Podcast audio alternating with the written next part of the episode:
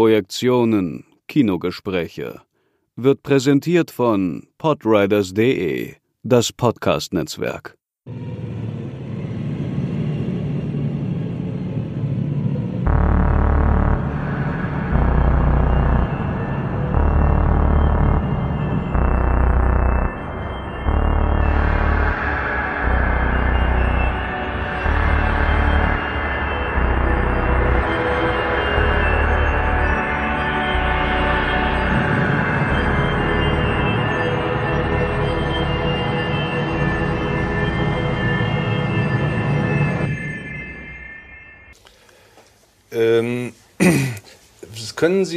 In einer knappen Formel sagen, Sie haben das eine oder andere schon genannt, was Sie für die wichtigsten Voraussetzungen eines Kritikers halten?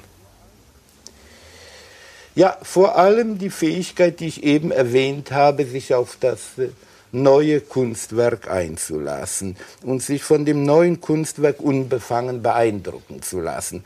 Und dazu braucht der Kritiker natürlich eine Gefülle von Fähigkeiten. Ich kann natürlich aufzählen, was ein Kritiker alles können muss. Selbstverständlich muss er die Literatur, die deutsche Literatur von Anfang bis zu Ende möglichst genau kennen und vor allem die Literatur jeweils der letzten 30 oder 50 Jahre. Er sollte mehrere die wichtigsten ausländischen Literaturen kennen, die französische, die englische, die amerikanische, die russische wohl auch.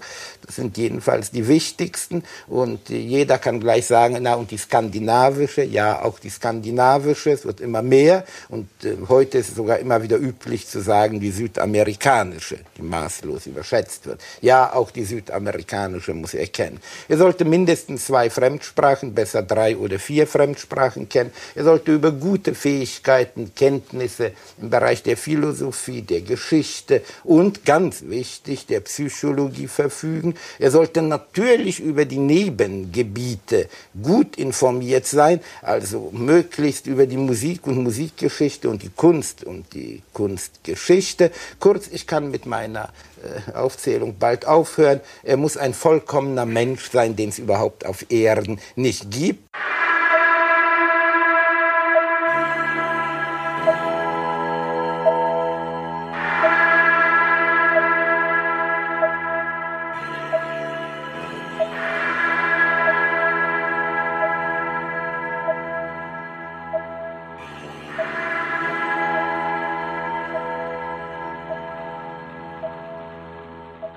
Hallo und herzlich willkommen zu einer neuen Ausgabe der Projektionen. Gerade eben habt ihr Marcel Reich-Ranitzky gehört, der wird ja allen noch ein Begriff sein. Der war zwar Literaturkritiker, aber ganz so weit ist es von unserem heutigen Thema nicht entfernt. Denn heute stellen wir uns die Frage, was eigentlich Filmkritik ist was einen Filmkritiker auszeichnet, was er mitbringen muss. Also genau die Frage, die Marcel Reich-Ranitzky beantwortet hat, nämlich eigentlich alles.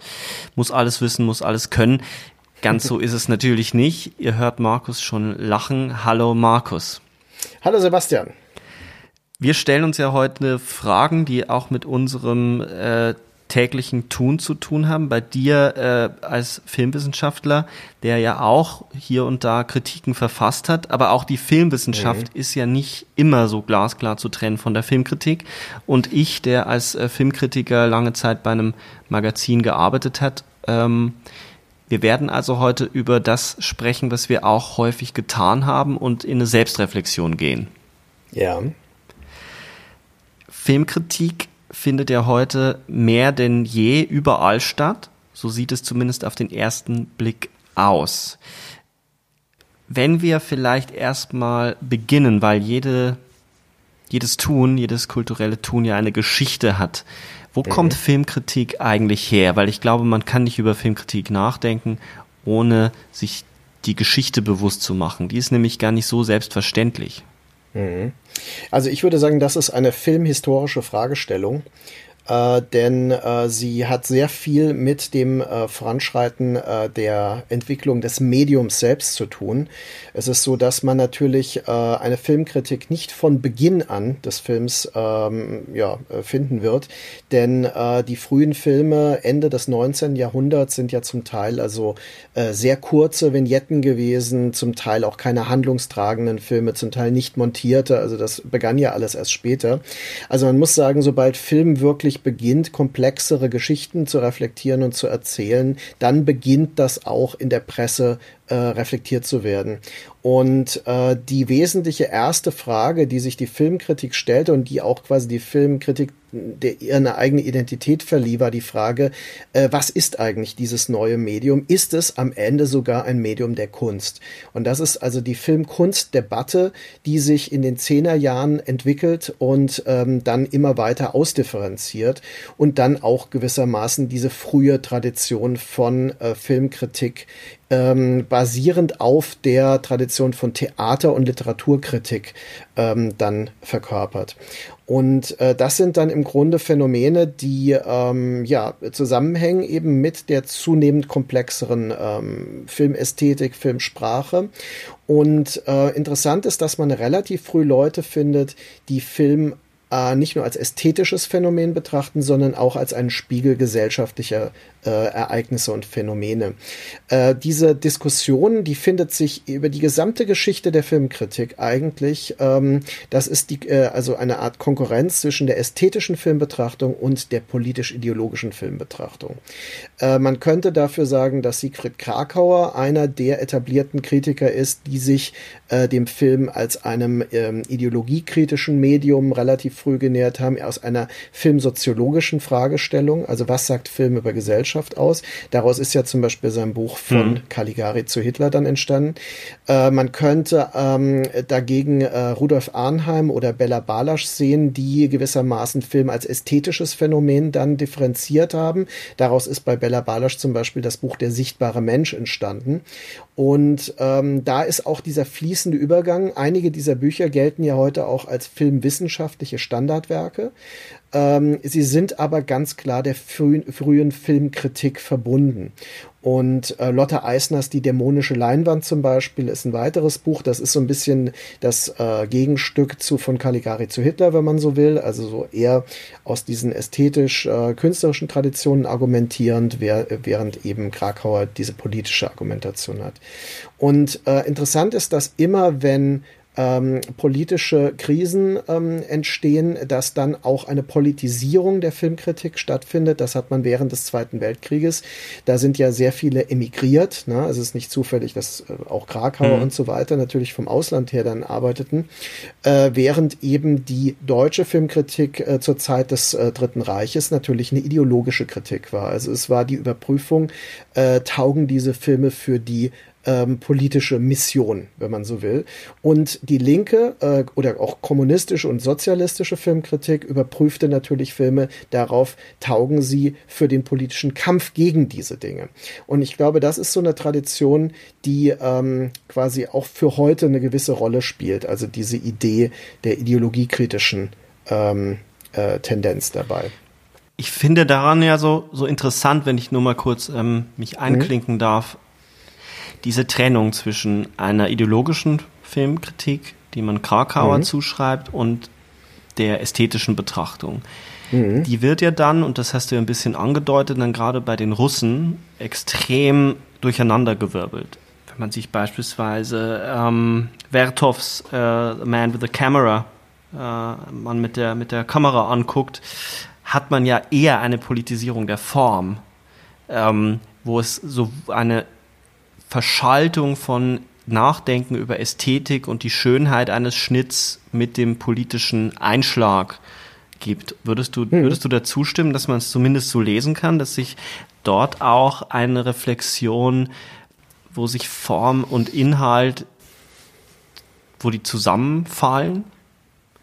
Also äh, das ist ein leicht anderes Phänomen, weil wir zwar bei jemandem wie Bella Balasch auch äh, feststellen können, das ist jemand, der Drehbücher geschrieben hat und äh, pikanterweise ja zum Beispiel zu Leni Riefenstahls Film Das blaue Licht hat er ja das Drehbuch geschrieben, die also zwischen Kritik, Reflexion und Praxis äh, mhm. changierten. Mhm. In der russischen Tradition haben wir ja sehr stark das Verfassen politisch motivierter mhm. Manifeste.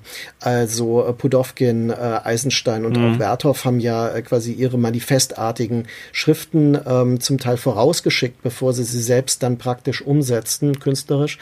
Ähm, und das hat verschiedene Tendenzen. Das ist etwas, was dann in der, speziell in der Nachkriegszeit, ja nur eine Rolle spielt äh, mit dem, was, woraus die Nouvelle Vague entstanden mhm. ist. Ja? ja? Oder auch vielleicht, ja, zum Teil auch der Neorealismus, dass wir also auch da Leute haben, die aus der Kritik heraus in die Praxis, Praxis gegangen sind. Während in Deutschland man eine sehr starke äh, Entwicklung hat, die das äh, Zeitungsfeuilleton betrifft. Also man hat also die Feuilleton-Kritik in, den, äh, in der Nachkriegszeit als so eine Ideal äh, Vorstellung, die auch in der bürgerlichen Vorstellung von Filmkritik sich bis heute, denke ich, gehalten hat. Ja. Nur halt eine andere Bedeutung hat als früher. Früher wurde das wesentlich ernster genommen. Aber trotzdem gilt es in den alten Kritiken, also auch wenn man mhm. Krakauer Kritiken liest, immer auch eine Frage mitschwingt, die über die bloße Beurteilung des Films hinausgeht. Es ist immer ja. die Frage, ist das hier Kunst? Was sagt das über die Gesellschaft? Welche, auf welche Art und Weise sagt dieser Film etwas über die Gesellschaft? Und natürlich schwingt auch eine Bewertung mit, aber eigentlich ist jeder Film für Krakauer erneut eine Probe bestimmte Theorien, bestimmte ästhetische Theorien auch immer wieder auszuprobieren. Mhm.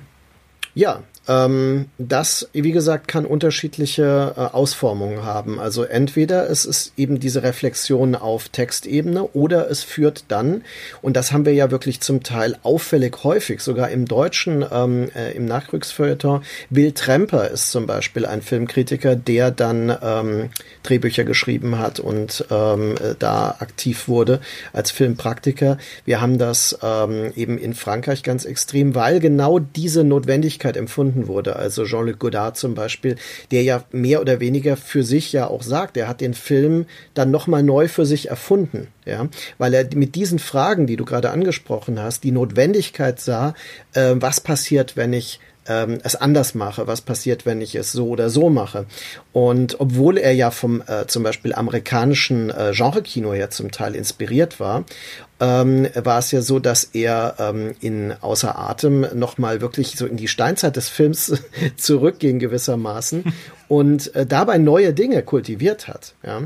Und das finde ich ähm, eine interessante Tendenz, die aber äh, ja immer so mitschwingt. Also ich habe dann nach, drüber nachgedacht, wie viele äh, für uns vertraute Filmemacherinnen und Filmemacher vor allem äh, denn ähm, früher Kritiker waren. Und äh, da sind ja bekannte Namen dabei. Paul Schrader zum Beispiel, also gerade in Amerika, aber eben auch in Deutschland. Eckhard Schmidt. Eckhard Schmidt hat tolle Filmkritiken in den 60er Jahren geschrieben, ähm, hat in den 60ern Jet Generation gemacht und dann in den 80ern nochmal äh, Kultfilme wie Der Fan. Ne? Olivier also, Assayas auch. Ja, Genau, richtig. Also auch die diese Tradition in Frankreich, ja, ist äh, weiter ähm, vital und natürlich zum Beispiel äh, Hans-Christoph Blumenberg ist äh, für mich einer der wichtigen Kritiker der 80er Jahre gewesen, 70er und 80er, aber in den 80ern habe ich ihn erst gelesen, dessen Kritiken ja auch bei Fischer damals, Fischer Cinema war ja eine Taschenbuchreihe, man soll es kaum glauben, es gab da ja Filmreihen bei äh, Buchverlagen große und ähm, da sind seine gesammelten Kritiken zum Teil erschienen und der hat später auch äh, in den 80ern schon Filme gedreht, also Spielfilme fürs Kino, ne? Also Tausend äh, Augen oder äh, Der Sommer des Samurai. Und das hat er aus seinen Überlegungen als Kritiker heraus, hat er das entwickelt. Ne? Das finde ich ja insofern interessant, dieses Hin- und Herwechseln von Kritik zu Regie und andersrum, dass es heute, und das ist mir bei der Recherche zu, zu, zu dieser Episode aufgefallen, eine sehr, sehr äh, hitzige Debatte im britischen Kino gibt, weil sich Ben Wheatley, äh, Regisseur von ähm, Filmen wie A Kill List ähm, und A Field in England, High Rise, ja. äh, oder High Rise, äh, aber auch Ken Loach sich so geäußert haben, dass sie äh, nicht ganz nachvollziehen können, warum eigentlich immer Kritiker über ihre Filme äußern. Es sei doch viel wichtiger, dass das normale Publikum über ihre Filme äußern würde. Äh, und ähnlich hat sich äh, Kevin Smith, äh, amerikanischer Filmemacher, darüber geäußert. Nochmal viel, viel härter, was bei Kevin Smith ja nicht so überrascht. Also viel, viel obszöner darüber geäußert und Mark Kermode hat sich darüber sehr, sehr echauffiert und aufgeregt. Es ist aber, wir werden sicherlich später nochmal draufkommen, weil uns das zum anderen Thema führen würde. Aber es ist interessant, dass es ähm, eine Zeit gab, in der oder auch Länder immer noch gibt, in denen das total gang und gäbe ist, dass Leute hin und her wechseln. Mhm dass es eine enge Verzahntheit zwischen dem Kritiker und dem Filmemacher gibt, mhm. während es eine andere Perspektive, Perspektive darauf gibt, dass der Regisseur, der Filmemacher, die Filmemacherin und der Kritiker, die Kritikerin in, in einem Zustand des, des äh, Gegeneinanders stehen. Mhm. Also die eigentlich nicht miteinander harmonisch auskommen dürfen. Also, also auch vom Berufsstand her.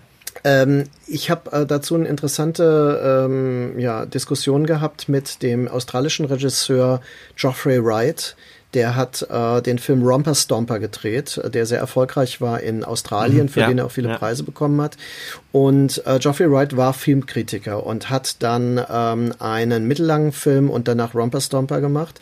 Und er sagte, als er die Seiten wechselte, wurde ihm das von seinen Kollegen am meisten äh, quasi vorgeworfen. Also es ist eigentlich so die Kardinalsünde, als Kritiker zum Filmemacher zu werden. Und äh, da wurde er auch äh, zunächst mal total angefeindet, auch ähm, äh, ja diffamiert äh, regelrecht. Und äh, das Ganze ähm, wurde natürlich noch angefacht dadurch durch den Erfolg, den er mit seinem ersten richtigen Kinofilm hatte. Und ähm, ja, also das ist ein interessanter Punkt, dass also quasi da so eine Art grundsätzlicher Neid auch äh, zu kursieren scheint. Ja, ähm, aber ich finde es eigentlich recht konstruktiv, weil wie gesagt, wenn man lange nachdenkt, die ganzen deutschen, also neue deutsche Filme der 70er Jahre, die ganzen deutschen äh, Filmemacher, Wim Wenders zum Beispiel oder Schlöndorff mhm. und so weiter, wie differenziert die sich zum Teil äh, zu anderen Filmen äußern und geäußert haben schon ähm, und offensichtlich auch profitiert haben davon, ja, von dieser Reflexion, der theoretischen Reflexion. Das finde ich schon sehr auffällig. Ja.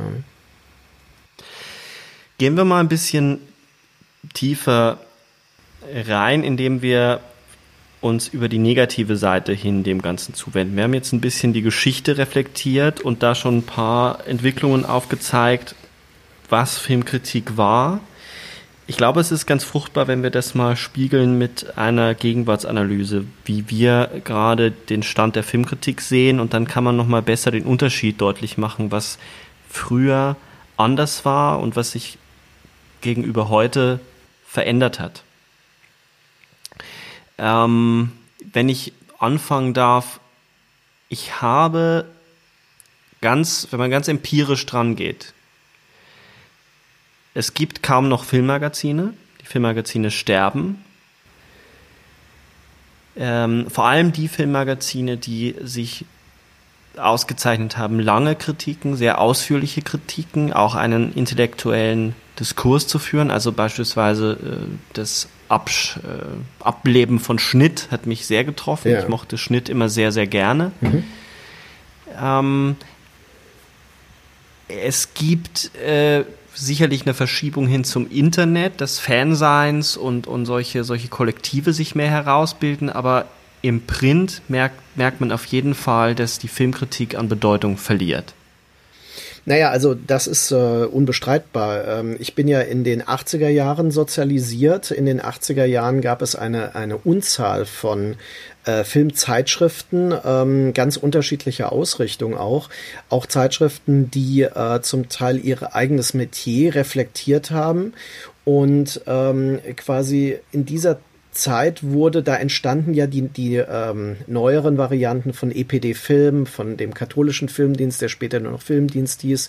Äh, da gab es aber auch Steadicam dann äh, irgendwann, also wirklich eine explizite Filmkritikerin, Kritiker-Zeitschrift, äh, die unregelmäßig oder seltener erschien, aber wirklich einen extremen Diskurs auch führte. Und äh, ich bin mit dieser Selbstverständlichkeit einer selbstreflexiven, äh, extrem gebildeten und informierten Filmkritik quasi äh, sozialisiert worden. Äh, für mich war es immer selbstverständlich, dass man ähm, quasi Zeitschriften hatte wie ähm, von Cinema bis zum UFA Filmmagazin und später Movie Star und so weiter, die also diese oberflächliche Information lieferten und dann hatte man halt tiefergehende Kritik in den anderen ähm, Organen. Das ist ähm, in den 90er Jahren äh, hat sich das leicht variiert. Da ist also im Grunde eine ganze Generation, die die 80er Jahre geprägt hat. Blumenberg hatte ich da zum Beispiel erwähnt, ähm, nicht mehr so präsent gewesen. Ähm, und Carsten Witte zum Beispiel ist da natürlich auch, also buchstäblich ja verschwunden. Ähm, das sind äh, im Grunde Namen, die in Deutschland schon eine wichtige Rolle spielten. Und ähm, dann hat sich das nach und nach verändert. Und mit dem Internet findet eigentlich wirklich ein, ein, richtiger Einschnitt statt, der ja bis dahin geführt hat, dass ein Magazin wie Filmdienst gar nicht mehr als Printausgabe erscheint. Momentan haben wir natürlich im deutschsprachigen Raum immer noch, immerhin, äh, Filmbulletin äh, Ray, Cargo, ähm, dann natürlich weiterhin äh, die Cinema zum Beispiel. Wir haben, ähm, äh, wir haben die EPD-Film äh, und ähm, so einige, ja, also zum Beispiel die Deadline, die als Genrezeitschrift dann durchaus mhm. mit hoher Auflage präsent ist, auch wenn sich diese Herangehensweisen sehr unterscheiden. Also es ist kein Vergleich. In der Filmkritik in EPD Film und in Deadline unterscheiden sich oft. Ja, es sei denn, sie sind von denselben Leuten manchmal geschrieben. Aber es ist so, dass ähm, es gibt schon noch eine gewisse Varianz. Also ich würde gar nicht sagen, das ist alles verschwunden. Also ganz apokalyptisch ist es nicht. Aber es gibt eine, eine große Veränderung, die hat sehr viel mit der Einführung des Internets zu tun. Ja, und mit der Verlagerung, der Verfügbarkeit äh, von Informationen im Internet. Und ich will vielleicht noch eins ergänzen. Ähm, damit ist eine andere Erwartung an Filmkritik ähm, wichtiger geworden, nämlich diese Informations- und Servicefunktion von Filmkritik, dass sie uns Informationen gibt äh, über äh, irgendwie Besetzung und Schauspieler und was haben die Regisseure gemacht und so weiter.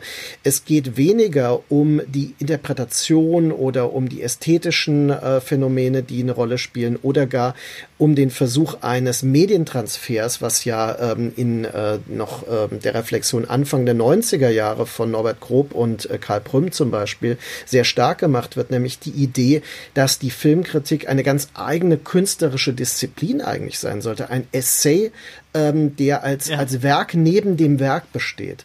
Und das ist etwas, was ich zum Beispiel tatsächlich schmerzlich vermisse, ähm, was für mich aus den 80ern heraus selbstverständlich war, aber mir heute klar wird, das war es nicht, sondern das ist wirklich etwas, das ist vermutlich sogar veraltet. Also Filmessayistik ähm, bei der Filmkritik, die so einen, eigenen Werkanspruch hat.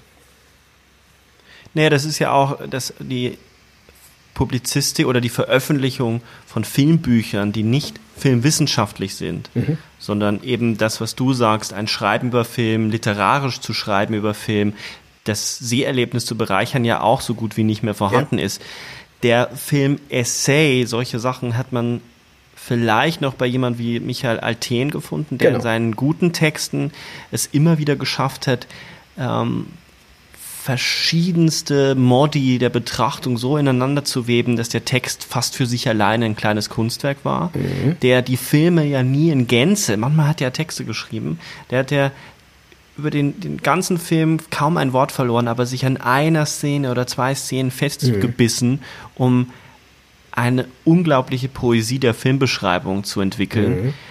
Ähm, das fehlt heutzutage in der Tat, weil die meisten Zeitschriften und das Feuilleton neigt auch ein bisschen dazu, zu einer Art Filmprogrammzeitschrift geworden mhm. ist. Dass ein Film, und das ist diese Krankheit der Sternchen, der, der Daumen, also ich meine, ich habe ja selber, ich habe ja bei der Cinema geschrieben, ein Jahr als Redakteur, und diese, dieser Zwang zum Bewerten, mhm dieses, wie sehr man sich, wie sehr ich mir den Kopf darüber zerbrochen habe, gebe ich diesem Film jetzt fünf, gebe ich diesem Film jetzt vier Punkte. Es ist überhaupt nicht vergleichbar. Es ist ein anderes Genre, es ist eine andere Bedingung der Produktion. Wir haben es hier mit einem Low-Budget-Film zu tun, dort mit einem Hollywood-Film. Also diese, da fängt es schon an, extrem kompliziert zu werden. Aber die Argumentation der Chefredaktion oder des Verlags war natürlich, die Leute wollen so etwas, die wollen Orientierung. Und wer, es wurde zur damaligen Zeit das Serienmagazin eingeführt. Natürlich, bevor man ein Magazin einführt, ähm, gibt es Marktanalysen und man spricht da mit Leuten und, und stellt die Idee vor und fragt die, was sie erwarten von so einem Heft. Und die Antwort, die am meisten gegeben wurde, war, ich brauche Orientierung, weil ich mich in diesem ganzen Dschungel des Streamings sonst nicht mehr zurechtfinde. Ja. Ich will wissen, wenn ich diese Serie angucke, dass es keine Zeitverschwendung ist. Und da hat sich schon etwas äh, verändert, auch in der Rezeption von Film. Mhm. Ja, also ähm, das ist das, was ich meinte, die Verschiebung einer relativ komplexen äh, Funktion von Filmkritik im eigentlichen Sinne äh, hin äh, zur reinen äh, Informations- und Servicefunktion. Also ich will eine Orientierung, ich will einen ersten Eindruck haben, ich will eine klare Bewertungsperspektive haben und das Ganze vielleicht noch äh, in Form also einer Kommunikation von diesen Informationen auf eine Weise, die möglichst leicht zugänglich ist, die kein Vorwissen erfordert. Ich denke, das ist ähm, äh, etwas, was nicht immer der Fall war. Also man hat durchaus, wenn man Kritiken, zeitgenössische Kritiken äh, früher von Krakauer und solchen Leuten oder Ballasch und Arnheim und so weiter liest, äh, merkt man, dass die auf etwas aufbauen. Die, ähm, die bauen auf ein Grundwissen auf, das äh, über Literatur und Theater und so weiter besteht. Oder äh, ideologische äh, Ideologeme, ja, also Bausteine ideologischen Denkens, auf das sie sich beziehen. Das ist ja bei dieser Servicefunktion von Bewertungskritik überhaupt nicht mehr gegeben. Und was dabei auf der Strecke bleibt, ist die Sensibilisierung für ästhetische Formen, die ähm, äh, Ansätze von Interpretationen, die man in, ähm, also quasi Interpretationsangebote, die man liefern kann, und natürlich eben diese Idee der essayistischen äh, Vollwertigkeit eines ähm, Textes, den man dabei produziert. Also im Grunde ist es die radikale Reduktion einer komplexen Kritikform auf diese Gebrauchsformen.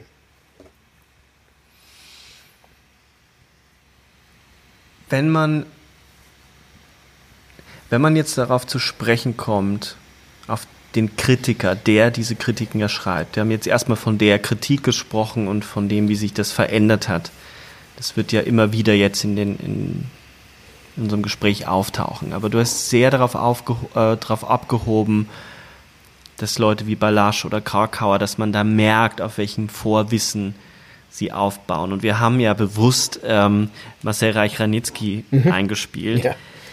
Äh, der durchaus strittig ist. Ich finde ihn ja immer noch sehr amüsant und ich finde ihn bisweilen in seinen guten Momenten extrem klug, ja. wie er argumentiert, vor allem im Fernsehen, äh, vor einer Öffentlichkeit, also auch dort sieht man, was da eine Öffentlichkeit noch ausgehalten hat, mhm. nämlich einen sehr streitbaren, sehr wütenden Mann, der aber durchaus sehr kompliziert über, über Literatur gesprochen hat. Ja. Was muss, um die Frage zu wiederholen, die äh, Marcel Reich-Ranitzky ja nur ex negativo beantwortet, was muss ein Kritiker mitbringen?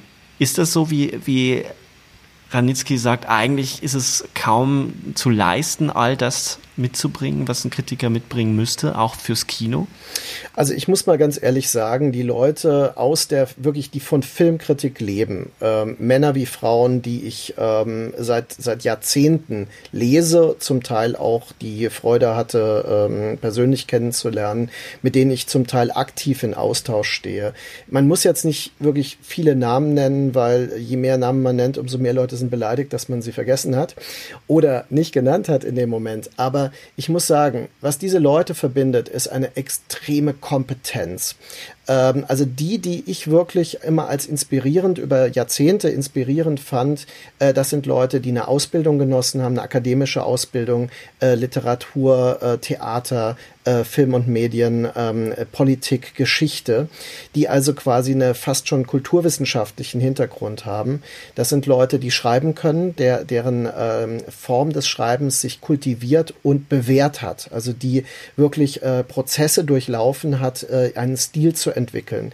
Ähm, es gibt ja Stilisten und Stilistinnen in der Filmkritik und äh, im internationalen Bereich Pauline Kael zum Beispiel. Ähm, Im mhm, deutschen, ja. deutschsprachigen Bereich kann man das wirklich äh, sagen. Also Norbert Grob zum Beispiel hat dann einen sehr speziellen Stil entwickelt. Und diese Dinge sind auch äh, wirklich, die kann man inspirierend dann sehen. Und das ist etwas, was auf der Strecke bleibt, wenn man diese Grundierungen aufgibt. Wenn man nur noch Leute hat, die ähm, quasi aus dem Fansein, aus ähm, dem Wissen, das sie angehäuft haben über eine äh, einen gewissen Bereich, der sie persönlich interessiert, ähm, die aber nie, also die immer Wissen angehäuft haben und nie Weisheit kultiviert haben. Also die nie daraus wirklich äh, weiterführende Schlüsse gezogen haben, die sie dann die Notwendigkeit verspürten, äh, auf eine stilistisch ansprechende Weise zu vermitteln. Das ist äh, im Grunde das, was man, worüber wir jetzt ja reden müssen. Das ist das, was heute zum Teil daraus geworden ist. Ja. Es gibt ja durch ähm, solche Seiten wie Letterbox, die ja durchaus, um, um mit Leuten über Film zu reden, ganz nett sind und auch sich selber irgendwie so ein Seetagebuch anzulegen. Also es ist mhm. eine Seite oder eine App, auf der man Filme hinzufügen kann, ein Seetagebuch führen kann, aber auch Reviews schreiben kann. Mhm. Das tun sehr viele Leute, sehr exzessiv. Da gibt es eine Funktion, die am Ende des Jahres dir ausrechnet, wie viele Filme du gesehen hast. Und da herrscht ein regelrechter Wettbewerb. Also sowas wie, ah, du hast nur 300 Filme gesehen, ich habe 600 gesehen. Mhm. Ähm, und ich war davon extrem irritiert. Das liegt zum einen daran, dass ich gar nicht so viele DVDs und Blu-rays besitze. Das ist nämlich spielt auch eine ganz große Rolle, wenn man sich die ähm, YouTuber anguckt, die Filmbesprechungen machen, ist immer sehr, vor allem im amerikanischen Bereich sitzen die gerne in ihren voll ausgestatteten Fanzimmern. Mhm. Dagegen ist nichts zu sagen. Das ist ja super. Ich, ich hätte auch gerne mehr äh, ähm, Blu-rays und DVDs. Äh, nur glaube ich, lässt sich daran nicht unbedingt ablesen, ob man ein guter Filmkritiker oder gut über Film sprechen kann oder einen Zugang zu Filmen mhm. findet. Also dieses quantitative, dieses, was hast du gesehen, was hast du nicht gesehen, weil im Vergleich zu ganz vielen Leuten ähm, habe ich immer das Gefühl, ich habe relativ wenig gesehen, aber weil ich versuche oder weil ich Film und Literatur und Musik und auch bildende Kunst sehr, sehr gleichwertig betrachte mhm. und für mich diese Dinge immer zusammenfließen. Ich würde mich langweilen, wenn ich nur Film konsumiere, um Film zu konsumieren. Ich habe aber das Gefühl, dass das einer der Insignien des heutigen Kritikerseins geworden ist, dass man wahnsinnig viel gesehen haben muss und sich eigentlich nur im Film bewegt. Was du aber gerade gesagt hast, bedeutet, dass man darüber hinausgeht und dass das Lesen, das Wissen über Literatur, das Wissen über Architektur, das Wissen über Mystik einen erst dazu befähigt, einen so komplexen Kunstgegenstand wie den Film auseinanderzulegen und zu verstehen. Mhm. Ja, also das, das ist etwas, ähm, das würde meine Position schon äh, wiedergeben, weil ich denke, das Interesse muss über den, wie du sagst, das Interesse muss über den Film äh, hinausgehen. Also äh, es reicht nicht zu sagen, ich interessiere mich für Film und äh, Film ist das, was mich täglich umgibt. Deswegen haben wir ja auch dieses Missverständnis. Wir haben YouTuber, die in ihrer Sammlerhöhle sitzen und daraus äh, funken äh, irgendwie nach außen, aber gleichzeitig als Filmkritiker oder Kritikerin wahrgenommen werden. Und das ist im Grunde falsch. Also im Grunde ist es genau das, der Missbrauch des ähm, Begriffs, über den wir hier sprechen, ähm, der ersetzt wurde durch ein äh, extrem reduziertes Phänomen. Ähm, was ich mit Filmkritik verbinde, ist eigentlich eine Form der Kunst- und Kulturkritik. Und zwar nicht einer kanonisch denkenden. Da ist natürlich Reich Ranitzky immer auch ein bisschen problematisch gewesen, weil er ja auch im literarischen Bereich sehr kanonisch gedacht hat. Noch schlimmer ist, äh, sein Kollege Karasek. Karasek ist wirklich, äh, und da muss man nämlich auch sagen, äh, da ist, das ist alles mit Vorsicht zu genießen. Der hat ja auch noch ein Buch geschrieben, Mein Kino, glaube ich, heißt das oder so.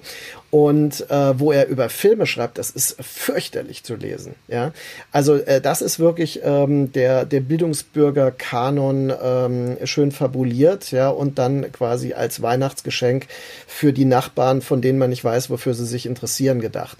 Und äh, das sind alles Dinge, die natürlich dann nicht das erfüllen. Also bei Reich Ranitzkis Forderung ja, ich denke, man muss als ähm, ein Mensch, der Filmkritik in Deutschland betreibt, tatsächlich die deutsche Filmgeschichte kennen.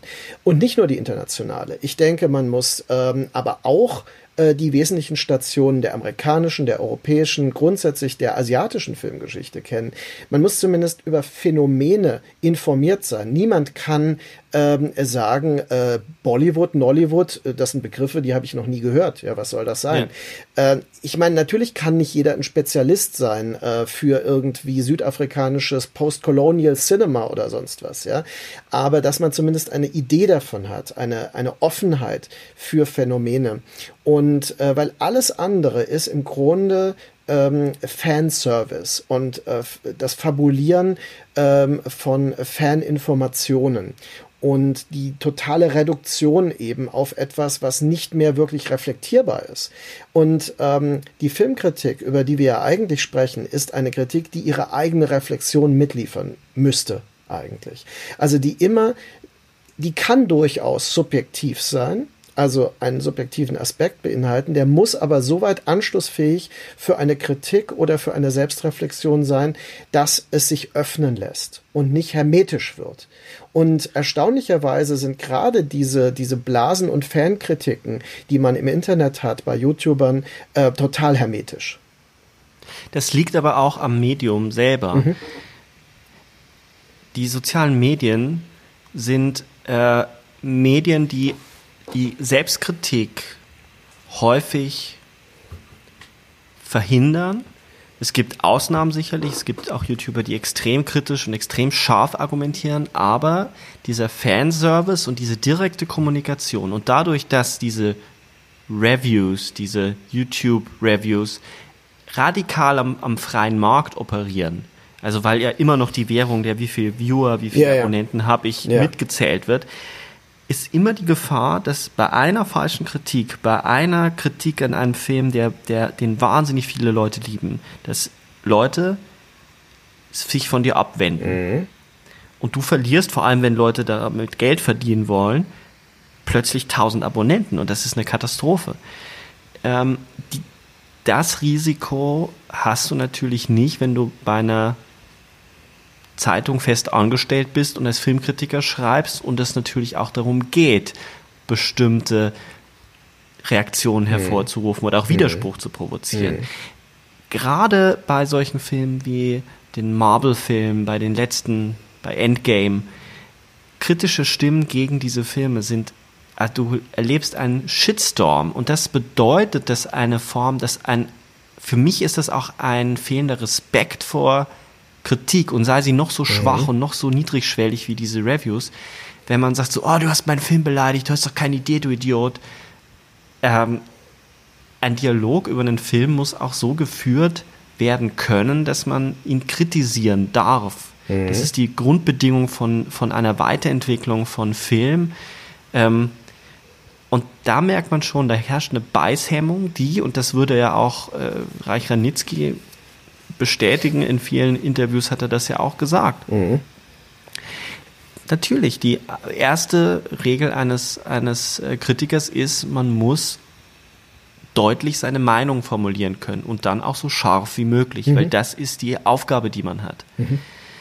Und das bedeutet nicht nur zu sagen, wie war der Film, sondern auch in den kleinen Schritten wirklich zu sagen, das funktioniert, mhm. das funktioniert nicht, aber mitzuliefern, warum man der Meinung ist, dass mhm. etwas nicht funktioniert, so wie du das gerade gesagt hast, weil diese Urteilsbildung die eigenen normativen Hintergründe einfach klären muss, die eigenen Beweggründe. Mhm.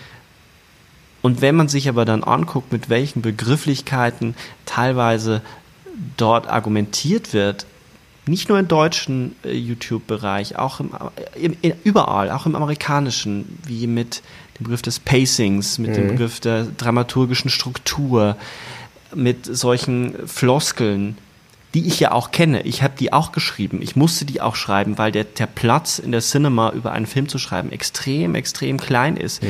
und du irgendwie vermitteln musst. Also du, du wirst ja gezwungen, Service zu, zu leisten. Ja. Diese Floskeln sind aber nicht hinterfragbar.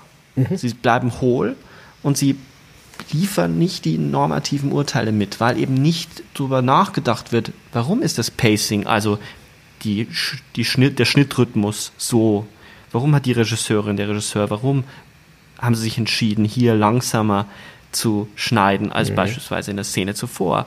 Und das finde ich ist für mich immer extrem wichtig, nicht nur aus der subjektiven ersten Empfindung heraus einen Film zu beurteilen, sondern immer einen Schritt zurückzugehen und mir die Frage zu stellen, warum finde ich den Film jetzt gerade nicht gut? Mhm. Was, warum kann ich, um ein Beispiel zu nennen, High Rise, der Film von Claire Denis. Äh, High Life. Ah, High Life, stimmt, mhm. High Rise war Ben Wheatley. Mhm. Auch ein großartiger Film, mhm. äh, den ich sehr, sehr liebe. Der Aber, auch sehr ähm, kritisiert wurde für sein Pacing. Ja, total. Ich habe da mit einem Freund gestritten, ganz massiv drüber gestritten, weil ich, weil ich das ist ein absoluter, der Film ist der Wahnsinn. Das, das, der Schnittrhythmus, das ist alles genau kalkuliert. Der hat doch überhaupt also, keine Dramaturgie, man. Gut, Spaß beiseite. Okay, High Life. Ja, müssen wir jetzt, da könnten wir eine ganze Folge drüber machen, sag ich dir. nee, nee, den Film, also den finde ich richtig gut. Ähm, bei äh, High Life, Claire Denis. Ich war im Kino es war morgens äh, Pressevorführung und ich bin mit dem falschen Fuß aufgestanden oder ich habe irgendwie meinen Kaffee zu schnell getrunken. Keine Ahnung. Ich konnte mit dem Film an diesem Tag nichts anfangen. Und ich war erstmal sehr verärgert, weil ich dachte, sie macht wieder das, was sie in allen Filmen macht. Sie hat nicht viel anderes gemacht. Das kann man vielleicht immer noch sagen, aber der Film hat mich nicht losgelassen und ich habe nachgedacht und nachgedacht und nachgedacht darüber, was macht sie da eigentlich und warum konnte ich damit nichts anfangen. Und schließlich habe ich meine Meinung geändert und beim wiederholten Gucken immer mehr Spaß gefunden an diesem Film. Obwohl ich sagen muss, dass er so emotional sicherlich nicht zu meinen Lieblingsfilmen gehört, mhm. intellektuell und das, was sie mitliefert und welche Fragen sie stellt, ist das für mich einer der besten Filme der letzten mhm. Jahre. Ähm, ja, äh, Claire Denis ist natürlich eine äh, typische Regisseurin, die ein äh, Werk, äh, das wächst und äh, das in der Gesamtbetrachtung fruchtbarer ist als in der Einzelbetrachtung ähm, hervorgebracht hat. Und ähm, ich freue mich, dass im äh, Februar, Januar, Februar in Mannheim im Cinema Quadrat hoffentlich dann eine Retrospektive von Claire Denis stattfinden wird, wo man sie dann auch kritisch und äh, mit unter anderen Aspekten diskutieren kann. Das nur mal als Ankündigung. Aber das ist das, worauf ich hinaus will. Ähm, eine seriöse, präzise, also im Sinne von äh, Norbert Grob hatte ich ja schon zitiert, er äh, beharrt immer darauf, äh, man muss die präzisen Worte finden um äh, die eigene Position zu finden und diese eigene Position in Abgleich bringen mit dem, weil du ja sagtest, das subjektive Empfinden war, du bist mit dem falschen Fuß aufgestanden, wurdest dem Film nicht gerecht. Was will der Film ja, genau. eigentlich? Ja, was will der Film von mir? Was macht er mit mir? Diese Dinge zu überprüfen, Selbstbeobachtung und auch kritische Selbstbeobachtung und dann gleichzeitig die Kompetenz, das Vorwissen zu haben. Ähm, was sind das für Leute, die hier agieren? Was sind das für Konzepte? Sind die, äh, welchen Stellenwert hat der Film in ihrem Oeuvre? Äh, gibt es da Wiederholungen? Gibt es Motive, die wiederkehren? Gibt es äh, Autorenmerkmale und so weiter? Die Filmkritik hat ja die Autoren im Sinne, die Filmauteurs ge gemacht buchstäblich, ja. Also ähm, Hitchcock wurde ja nicht von vornherein als als Auteur wahrgenommen. Die äh, Cahiers du Cinema wollten in ihm diesen Auteur sehen und äh, Truffaut hat in einem Interview quasi buchstäblich dazu geadelt bei Truffaut Hitchcock.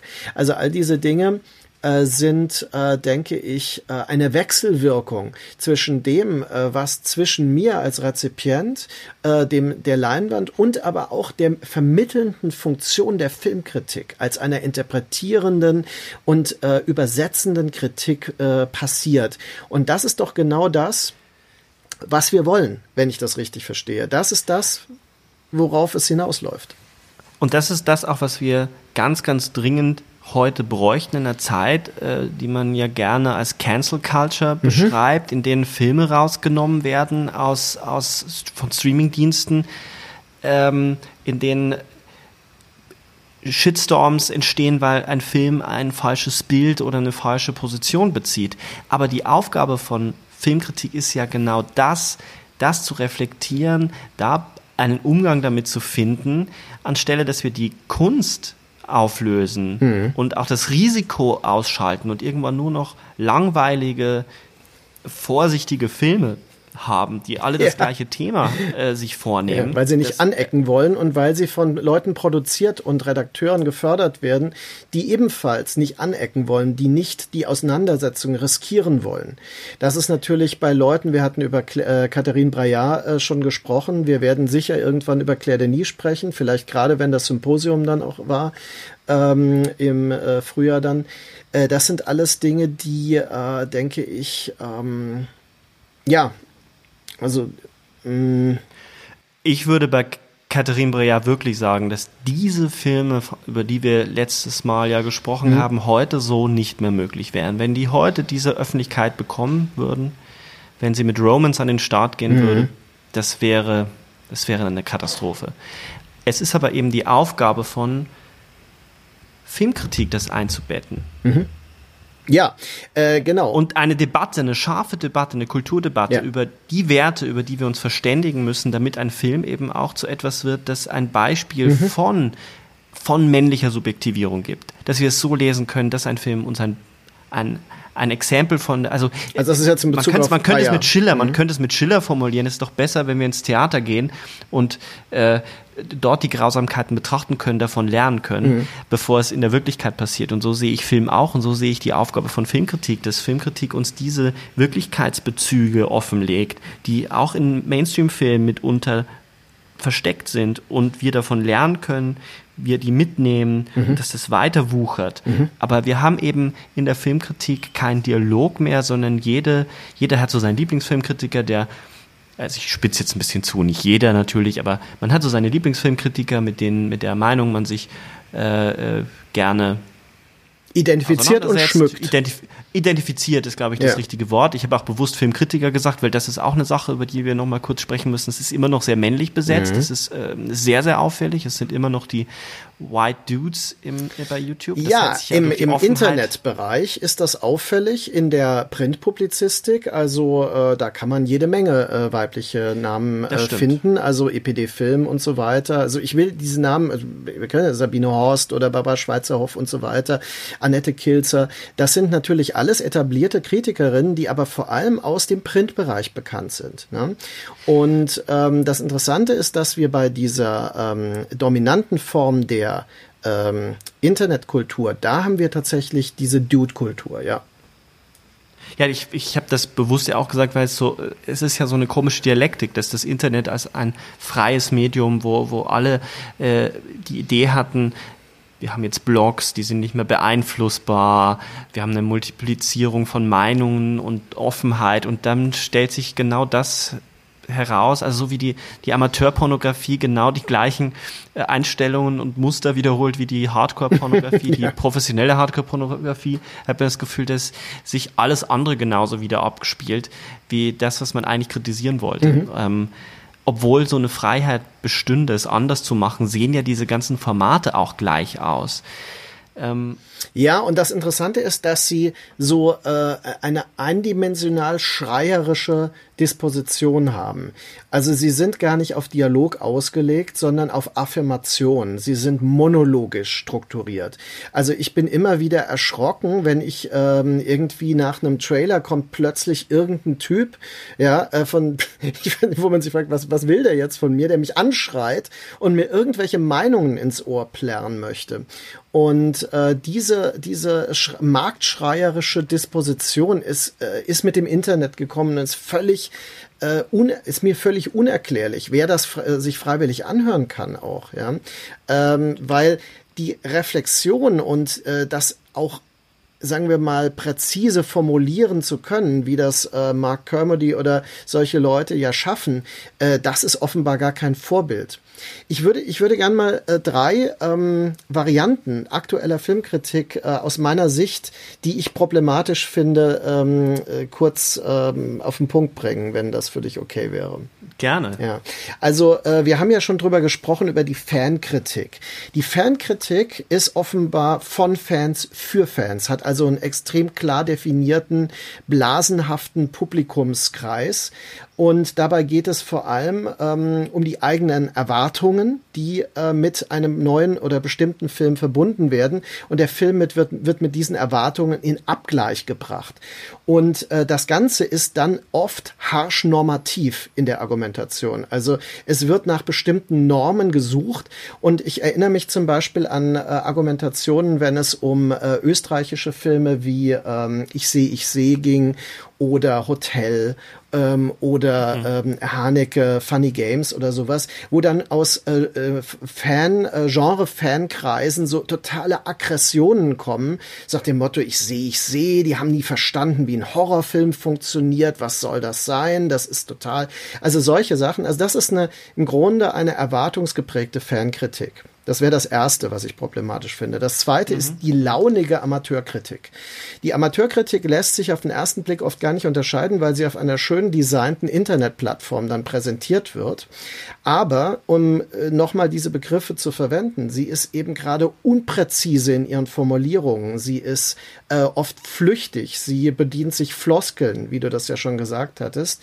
Ähm, sie ist oft schlecht oder einseitig informiert. Also man hat oft äh, keine Hintergrund Hintergrundinformationen, die dann in eine Diskussion äh, eingebaut werden.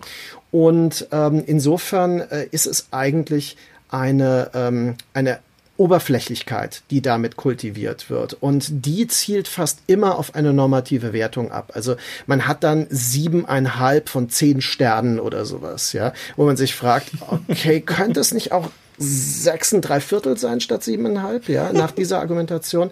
Und das macht das ja schon so absurd, ja. Also wie kommt man auf die Idee, statt sieben, siebeneinhalb zu geben, ist schon, das wird gar nicht reflektiert, sondern das ist dann einfach da. Das ist die Normierung.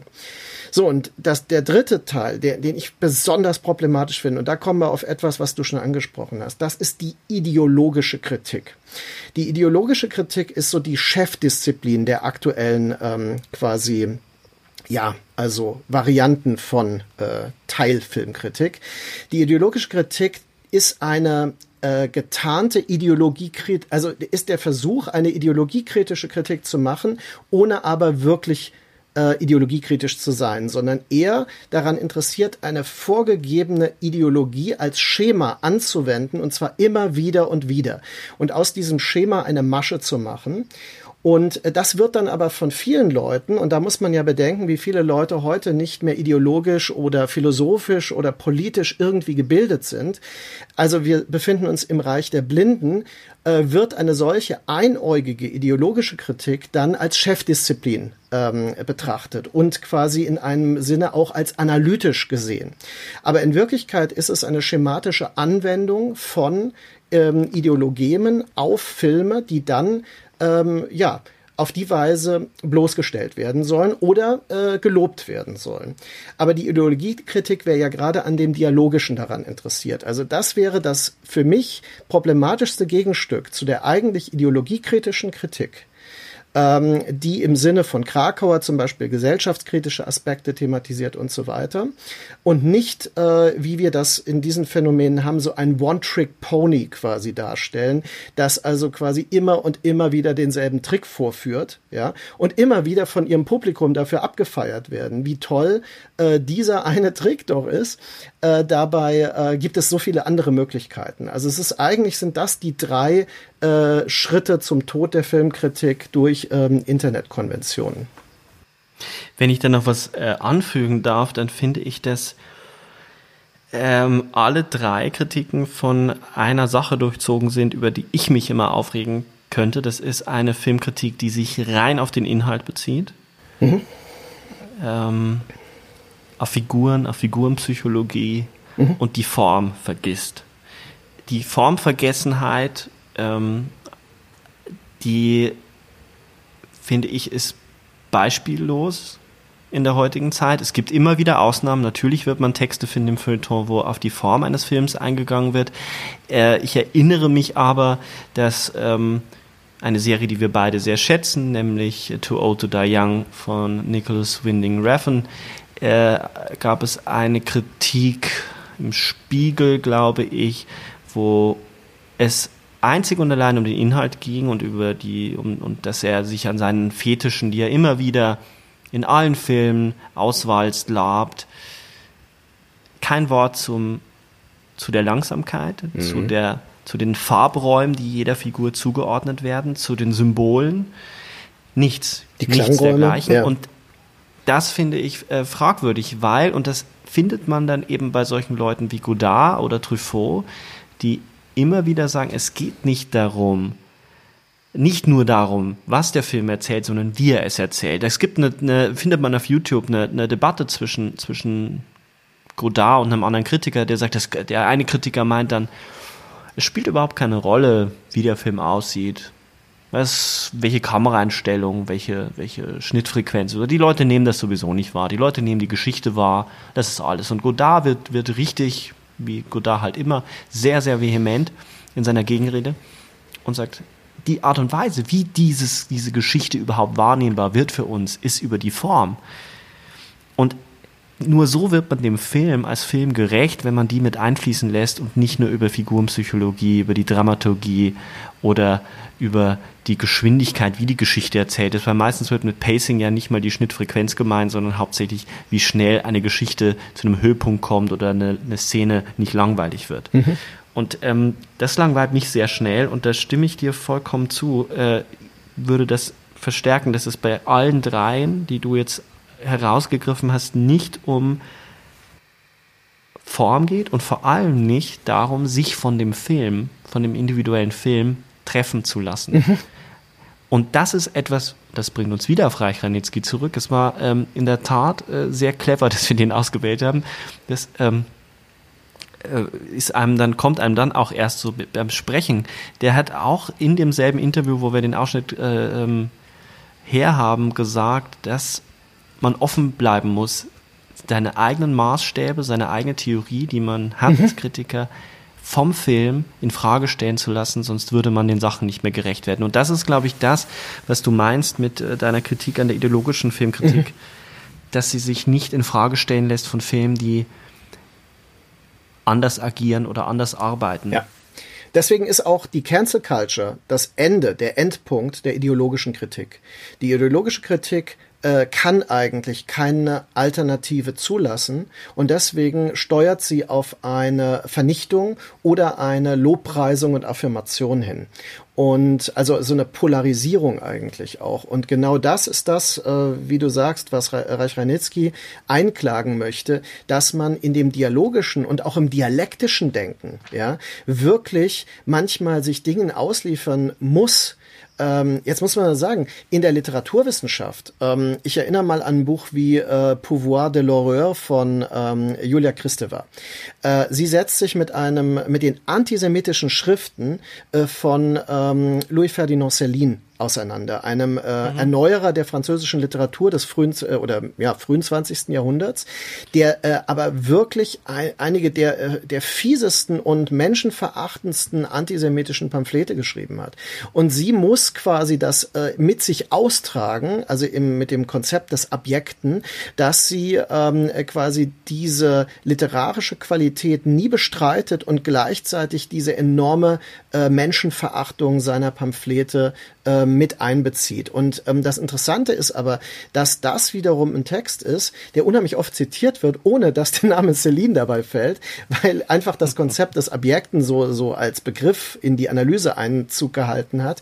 Aber eigentlich diese, diese krasse Herausforderung, die Christeva, ähm, der sie sich ausgesetzt hat, von der sie sich treffen ließ, ja, diese Intensität der Auseinandersetzung, das ist das, was man eigentlich auch heute noch äh, mit Filmen suchen kann. Ich will ein Beispiel geben. Kürzlich hat mhm. äh, auf Facebook der sehr aktiv dort sehr aktive Paul Schrader ähm, sich äh, negativ geäußert über äh, Refens äh, Serie äh, To Old to Die Young. Du hattest sie ja schon erwähnt.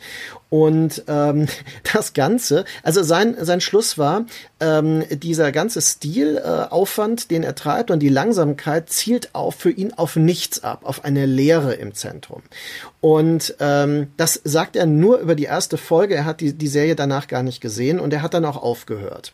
Jetzt muss ich sagen, er hat leider nicht die Herausforderung angenommen, sein eigenes Buch Transcendental Style in Film, ähm, das er ja um 1970 geschrieben hat, dass er versucht in mehreren Filmen, unter anderem ähm, in dem äh, jetzt habe ich äh, First Reformed, ja, den ich ja sehr schätze, ähm, wirklich in die Inszenierung einfließen zu lassen, nämlich den Transcendental Style als diesem äh, um das Heilige als Phänomen kreisenden Filmstil.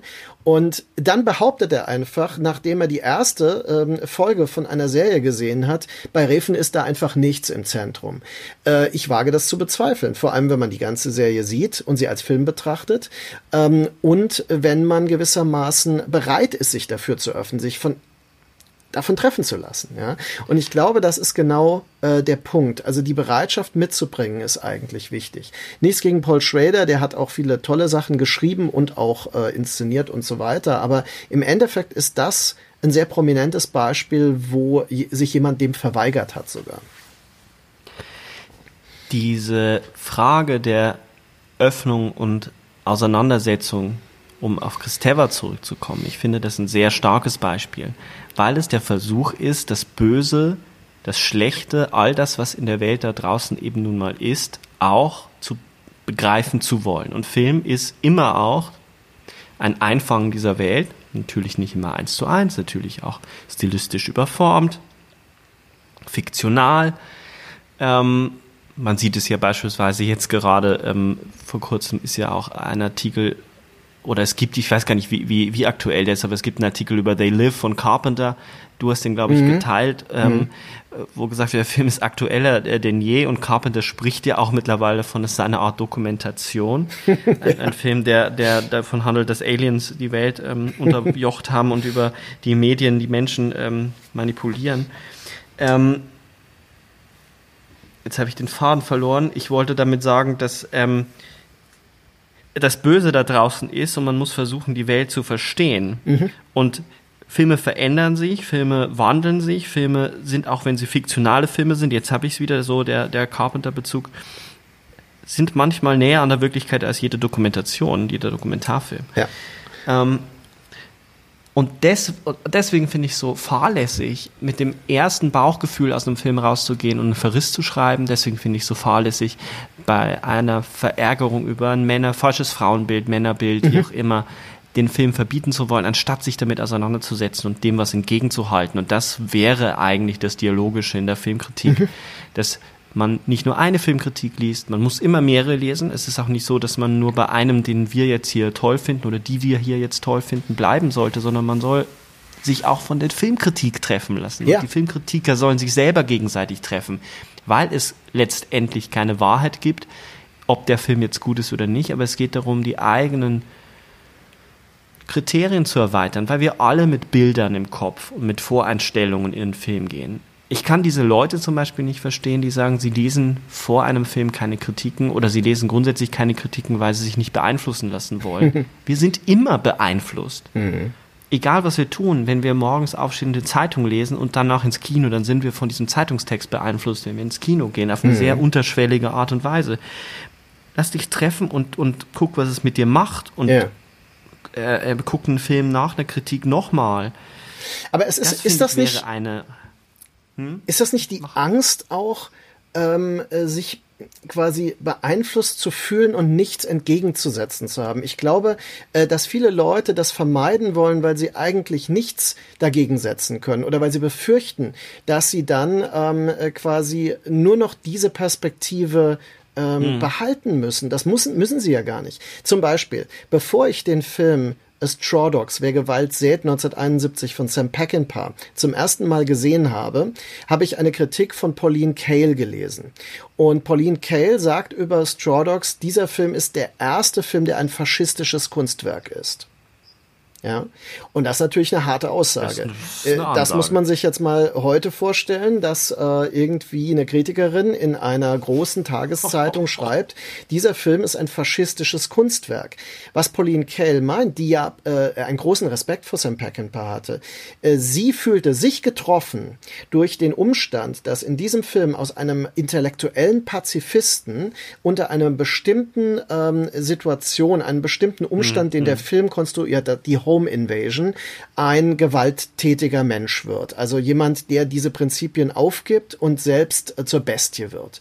Und sie sagt, das ist eine Faschisierung des intellektuellen Menschen, die hier nachvollziehbar gemacht wird, auch für ein selbst intellektuelles, sensitives Publikum. Und ähm, ich gebe ihr recht. Sie hat recht. Das ist so. Wenn man das als faschistisch begreift, dann würde ich sogar sagen, ist diese These zutreffend. Aber, und jetzt kommen wir zum wesentlichen Punkt. Natürlich ist das ein Kunstwerk. Ja? Und sie hat diesem Film immer noch einen Respekt erwiesen, auch obwohl sie ihn ideologisch hochbedenklich findet und er in ihr etwas getroffen hat, offensichtlich. Ja? Aber das ist genau der Punkt, der ähm, ihre ähm, Kritik zu einer ideologiekritischen Kritik potenziell macht, weil er diese Ambivalenz und diese Dialektik bereits enthält. Und ähm, wenn wir die ideologische Kritik, wie sie heute dann ähm, von einigen äh, geschätzt wird, da geht es ja nur darum, ein Werk daraufhin abzuklopfen, nach einem Schema, sagen wir mal einem äh, neomarxistischen Schema, mhm. zu gucken, was ist da jetzt bedenklich und oh, das ist aber irgendwie rassistisch oder das ist jetzt irgendwie äh, protokapitalistisch und äh, das äh, hat ein Führerprinzip, also ist alles abzulehnen. Dann hat man irgendwie lauter Filme, die ähm, entweder sich da positiv oder negativ zu ähm, einzu, äh, ein, einordnen lassen, aber man hat nie das, was Pauline Kael mit dem faschistischen Kunst Kunstwerk zum Beispiel ambivalent kennzeichnete. Also man hat sich, bevor man den Film guckt, eigentlich schon positioniert. Ja klar, ideologisch. Und weiß eigentlich schon, äh, was man dann durch die Wurstmaschine durchschicken muss. Ja, genau. Und das ist, ähm, das ist halt einfach, das ist nicht inspirierend, das ist auch nicht äh, sonderlich es ist vielleicht klüger als die launige Amateurkritik oder die Fankritik, aber es ist auch nicht wirklich reflektiert. Ja? Und das ist das, was ich meine. Ich glaube, es gibt noch einen anderen Grund, warum es diese Haltung gibt, dass man sich nicht gerne mehr mit Filmkritik auseinandersetzt. Ähm ich habe mir ja in der Tat in den letzten Tagen Midsommer ein bisschen erarbeiten müssen. Ich tue mich sehr schwer mit dem Film mhm. aus vielen Gründen, obwohl ich spüre, dass da drin etwas ist und auch begreife, warum die Leute davon so begeistert sind. Ich halte ihn immer noch für überbewertet und mhm. überhyped, aber ähm, habe versucht, mir das zu erarbeiten und habe dann mit Leuten online äh, mich ausgetauscht und die Reaktion einer Bekannten war, ja, nimm doch einfach hin, dass du den Film scheiße fandest, dass dich dieser Film nicht berührt hat. Was soll denn dieses intellektuelle Rumgegurke hier jetzt? ja. ich gemeint, ja, also tust du jetzt irgendwie so, als wäre, wenn ich jetzt drüber nachdenke, das wäre nichts Körperliches oder das würde mit mir nichts machen. Diese Trennung finde ich absurd, weil Film einfach komplexer ist als einfach nur eine Emotion Machine oder Empathy Machine, wie es immer heißt. Film kann mich auf so vielen Ebenen triggern. Ich will gar nicht ausholen, warum, also da könnte man jetzt philosophisch weit ausholen, warum ich der Überzeugung bin, dass äh, Denken und Körperlichkeit wahnsinnig viel miteinander zu tun hat. Aber das so zu trennen, und ich glaube, da ist eine Furcht da, man will sich dieses unmittelbare, emotionale nicht nehmen lassen. Das ist übrigens auch einer der Punkte, wo ich mit äh, Kermode nicht so einverstanden bin, weil er auch immer davon spricht, ein Film ist dann ein guter Film, wenn er emotional was mit mir macht. Mhm. Ähm, ich verstehe, wo er herkommt, ich lese seine Texte trotzdem gern, aber da bin ich ganz massiv anderer Ansicht, weil mhm. auch ein Film, ein Film kann auch was anderes mit mir machen wollen. Ja, klar. Mich zum Beispiel langweilen und das bewusst tun wollen. Ja. Auch ein langweiliger Film kann ein sehr, sehr guter Film sein. In einem, ich meine jetzt nicht in einem banal langweiligen mhm. Sinne, sondern äh, Nicholas Winning Revan macht in manchen Episoden bei, bei uh, Too Old to Die Young nichts anderes, als dass er die Zeit so weit dehnt, dass es erstmal langweilig ist und wenn man das dann überschritten hat, beginnt man neu zu sehen. Das wäre zum Beispiel eine Möglichkeit. Genau, und das nenne ich deswegen, also in meinem ähm, äh, Unterricht ähm, nenne ich das äh, langatmig. Im Gegensatz zu langweilig. Denn langweilig Ah, schön, äh, ja. ist nämlich im Grunde ja, hat ja was Pejoratives, was Abwertendes, während ähm, das Langatmige, einen langen Atem zu haben, ja, das kann durchaus eine Qualität, äh, ähm, eine Qualität äh, sein, denn zum Beispiel, äh, wenn man sich Stalker von äh, Tarkovsky ansieht, dieser Film hat einen langen Atem und er benötigt einen langen Atem. Also äh, auch das Publikum muss diesen Atem mitbringen. Man muss bereit sein, äh, die Langsamkeit äh, auf sich zu nehmen und die Dauer auf sich zu nehmen und seine Lebenszeit zu investieren. Genauso wie man seine Lebenszeit investieren muss, äh, also wenn man das möchte, denn ähm, in äh, Too Old to Die Young oder äh, meinetwegen auch in äh, Twin Peaks 3. Also all diese äh, Dinge erfordern das und das finde ich ähm, ist durchaus ein künstlerisches Mittel. Ja, also Dabei habe ich ja ganz oft, dabei habe ich ganz oft äh, vor Pressevorführungen ähm, ältere Filmkritiker-Kollegen, Journalistinnen gehört, die sich beschwert haben, oh Gott, schon wieder ein Drei-Stunden-Film. Meine Güte, können die nur noch Drei-Stunden-Filme drehen? Das ist doch grauenvoll. Und die gehen schon mit so einer Haltung da rein. Und da frage ich mich, was soll dabei rauskommen, äh, wenn man sich dem nicht aussetzt? Natürlich kann, also ein Drei-Stunden-Film kann eine Katastrophe sein, genauso wie ein 90 Minuten eine Katastrophe Klar. sein kann. Ja, und sich- Aber das ja. sagen Leute, die sich irgendwie sechs Staffeln von, von einer Serie reinpfeifen die ganze Nacht. Also die- diese, diese, dieser Chiasmus oder diese komische Kreuzung, die sich da herstellt. Einerseits werden die Formen immer länger, man feiert die Serie für das Epische, beschwert sich aber, wenn Kinofilme ähm, drei Stunden dauern. Und das, das hat mich immer sehr, sehr irritiert, weil ich, ich lasse mich einfach gern zur Geisel nehmen und da habe ich durchaus so ein masochistisches Verständnis davon im Kino, wenn ein Filmemacher beschließt, mich drei Stunden einzuschließen, mir auf die Fresse zu hauen oder was auch immer, dann nehme ich das erstmal hin und schaue, ob das die Aufgabe, die er sich selber gestellt hat mit dem Film, ob er die auch erfüllt. Das ist für mich die wesentlichste Kategorie ganz oft im ersten Zug. Danach kann man dann über die, die sozialpolitischen äh, über die ideologischen äh, Schlüsse ziehen. Also kann man darüber nachdenken. Aber der erste Schritt ist immer für mich zu überlegen, da haben mehrere Leute, eben nicht nur der Regisseur, nicht nur die Regisseurin, Cutterin, Kamerafrau, ganz viele Leute haben daran gearbeitet und sich was dabei gedacht und sich Maßstäbe gesetzt, eigene normative Maßstäbe gesetzt, was sie erreichen wollen. Und ob das äh, erreicht wird, ob das gemacht wird, also eine immanente Kritik. Mhm. Aber das da- finde ich immer viel, viel nützlicher, als, als von außen da ranzugehen und schon mit so einem Gefühl reinzugehen, oh, drei Stunden. Weil dann bin ich körperlich schon darauf eingestellt, dass es eine Katastrophe wird. Aber da haben wir doch genau das, was ich an der äh, Fernkritik zum Beispiel festgestellt habe. Also, dass man ähm, normative Erwartungen mit hineinbringt, Erwartungen überhaupt thematisiert. Also, das heißt, ich möchte eigentlich, dass ein Film so ist. Ein guter Genrefilm kann nicht über 100 Minuten sein. Also, das sind so Aussagen, die eine normative Idee transportieren. Ich sage nicht, dass das jetzt jemand sagt, sondern das wäre so eine Haltung, die durchaus ähm, eine Rolle spielen kann. Und ähm, Ja, gerade Genre-Regisseure, du hast vollkommen recht, gerade Genre-Regisseure trifft das ja ganz oft. Ja. Ähm, so eine Erwartung, die haben, die ersten Filme werden gefeiert, also Carpenter zum Beispiel, das ganze Werk in den 90ern wird ja von vielen Fans verachtet und gehasst, weil es nicht mehr diese Wucht und diese, oder weil es anders ist als Halloween, The Thing und die frühen Sachen, The Fog. Ähm, anstatt da mit einer Offenheit ranzugehen und zu fragen, was verändert sich da für diesen Regisseur, welche Produktionsbedingungen wählt er für seine Filme, ähm, wie positioniert er sich selber dazu. Und das fällt mir bei, bei Genre-Regisseuren schon auf, dass es dann oft nach dem zweiten, dritten Film richtig schwierig wird Ja. für Leute im Horrorbereich. Oder denke an Cronenberg, wie Cronenberg konfrontiert wurde mit der Enttäuschung von Fans nach Die Fliege. Ja, also, äh, dass er mit Dead Ringers und den Filmen danach wirklich in diese äh, Richtung des Autorenfilmers bewusst gegangen ist. Ja, was vorher natürlich schon präsent war, was aber dann sein Programm wurde, äh, das hat einige richtig verletzt. Ja, ähm, was ich auch zum Beispiel wichtig finde, weil du es äh, anklingen hast lassen, ähm, für einen äh, Filmkritikerin, Filmkritiker, die äh, Voraussetzungen an einen Film heranzutragen, dass er Unterhaltung sein muss, finde ich bereits schon falsch. Ähm, äh, meinen äh, Praxisstudierenden vermittle ich immer äh, Film, äh, also Unterhaltung passiert, aber die der eigentliche Grund, einen Film zu machen, muss ein anderer sein. Man kann nicht Unterhaltung machen wollen. Wenn man Unterhaltung machen will, macht man eine, eine Spielshow oder irgendwas anderes. Ich habe keine Ahnung, aber also davon habe ich keine Ahnung.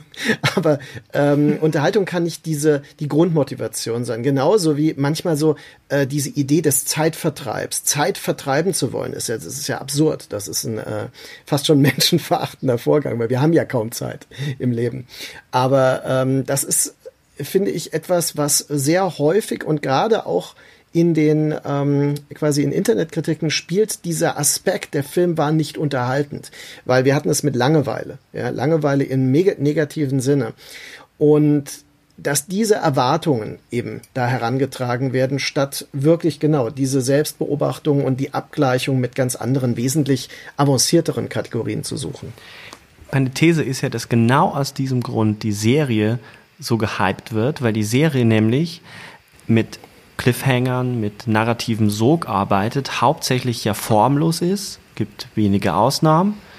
Äh, Serien sind so aufgebaut, dass sie eigentlich keine kohärente Serienform haben, sondern durchaus eklektisch arbeiten, weil sie mhm. die Geschichte vorantreiben müssen. Ja. Die eignen sich aber unglaublich zum Zeitvertreib, weil diese Serien, auch wenn sie nicht so gelungen sind, fordern einen heraus, weiter zu gucken und sich die Zeit vertreiben zu lassen, mhm. während ein Film mitunter herausfordernd ist und uns auf uns selbst zurückwerfen kann durch seine Form. Ja. Also ich würde schon, also das ist jetzt ein bisschen, bisschen aus dem Fenster gelehnt, aber ich würde sagen, dass die Form das Entscheidende ist, warum Filme, gelungene Filme, Filme, die Kunst sind und nicht Unterhaltung bloß sein wollen, uns manchmal unangenehm werden, während die meisten Serien, die formlos sind, sich gut dazu eignen, die ganze Nacht durchzubingen. Ähm, das unterscheidet dann auch eine Serie wie, wie Twin Peaks The Return von anderen Serien, weil die Serie hat eine Form, die hat ganz klar die Handschrift von zwei Köpfen, nämlich Frost und, und Lynch, aber in der Ästhetik natürlich vor allem von Lynch. Mhm. Und das ist natürlich auch eine Herausforderung, der man sich dann wieder stellen muss.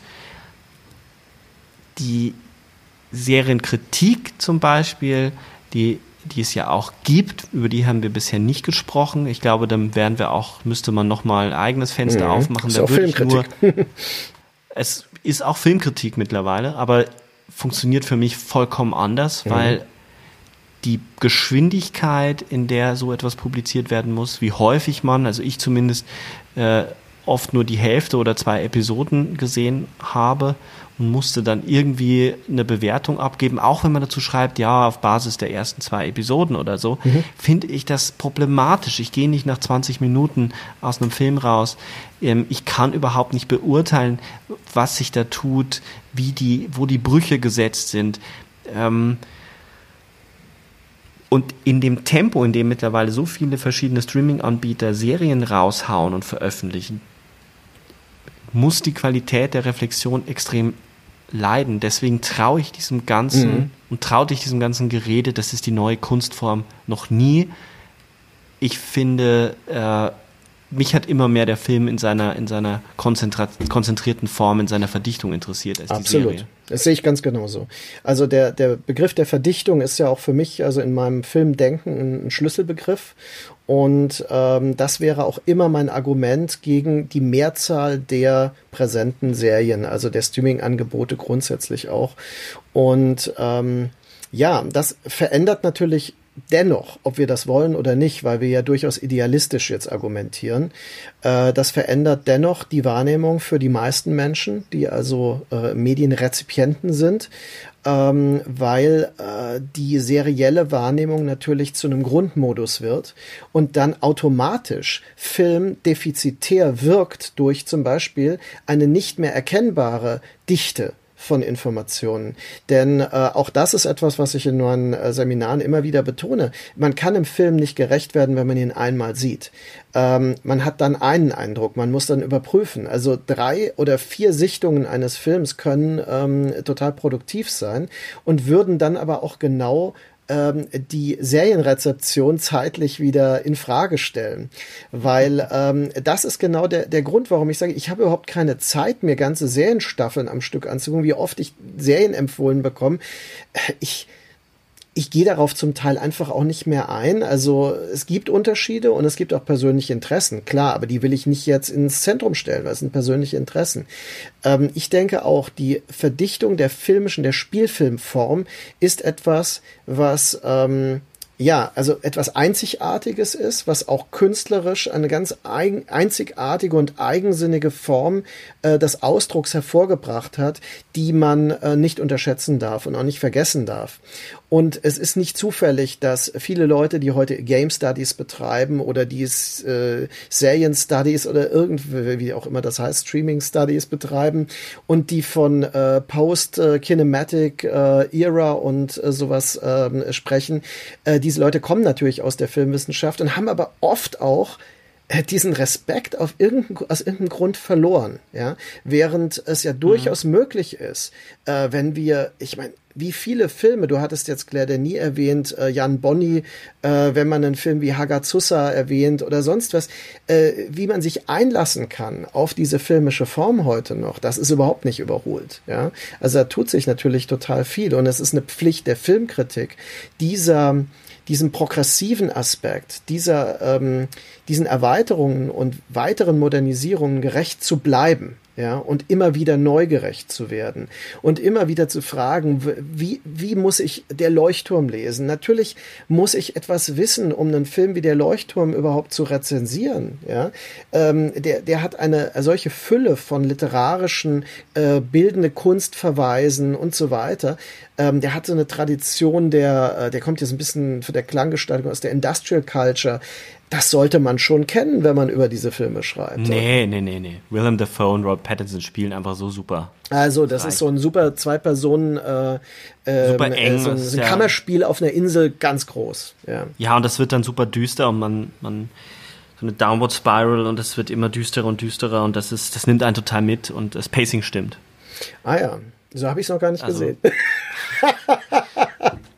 ja, schön. Das war jetzt ein bisschen böse, aber ich, ich bin da vollkommen bei dir. Ähm, das, was du angesprochen hast, ähm, würde ich, glaube ich, einmal noch gerne rückbinden an etwas, was ich vorher eingefädelt habe und gesagt, wir werden später nochmal darauf zurückkommen, nämlich ähm, Kermodes Antwort auf Ken Loach und äh, solche Leute war, bevor ihr uns kritisiert, denkt mal darüber nach, wie viel Filmkritiker dazu beitragen, dass Filme, die nicht so sichtbar sind, gerade Debütfilme, ähm, wie viel Kritiker dazu beitragen, dass die wahrnehmbar geworden ja. sind. Wie viel Filmkritiker, also das ist zum Beispiel eben Truffaut und, und Godard, die Hitchcock äh, salonfähig gemacht haben als Auteur. Ja.